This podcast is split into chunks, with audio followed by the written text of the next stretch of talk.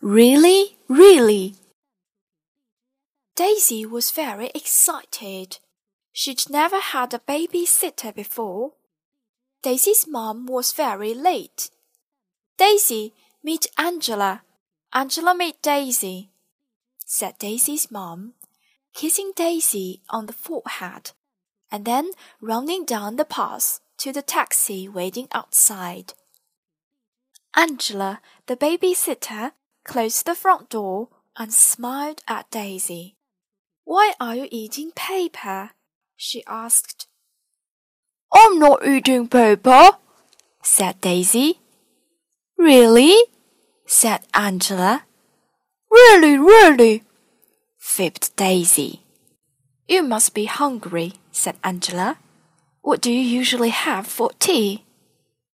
Ice cream and chips, said Daisy. Really? said Angela. Really, really, fibbed Daisy. Have you ever had a babysitter before? asked Angela. Hundreds, said Daisy. Really? said Angela. Really, really, fibbed Daisy. Would you like a glass of milk? Asked Angela. I'm only allowed lemonade, said Daisy. Really? said Angela. Really, really, fibbed Daisy. What time do you usually go to bed? asked Angela. Midnight at the earliest, said Daisy. Really? Said Angela. Really, really, fibbed Daisy. Do you need to have a bath? asked Angela. I don't get dirty, said Daisy. Really? said Angela. Really, really, fibbed Daisy. What time do you put your pajamas on? Asked Angela. I always sleep in my clothes, said Daisy. Really? said Angela. Really, really, fibbed Daisy. Shall we sit down and do some reading? asked Angela. My mum prefers it if I play games, said Daisy. What sort of games? Asked Angela. Bouncing on the settee and sliding on the table, said Daisy, until ten o'clock.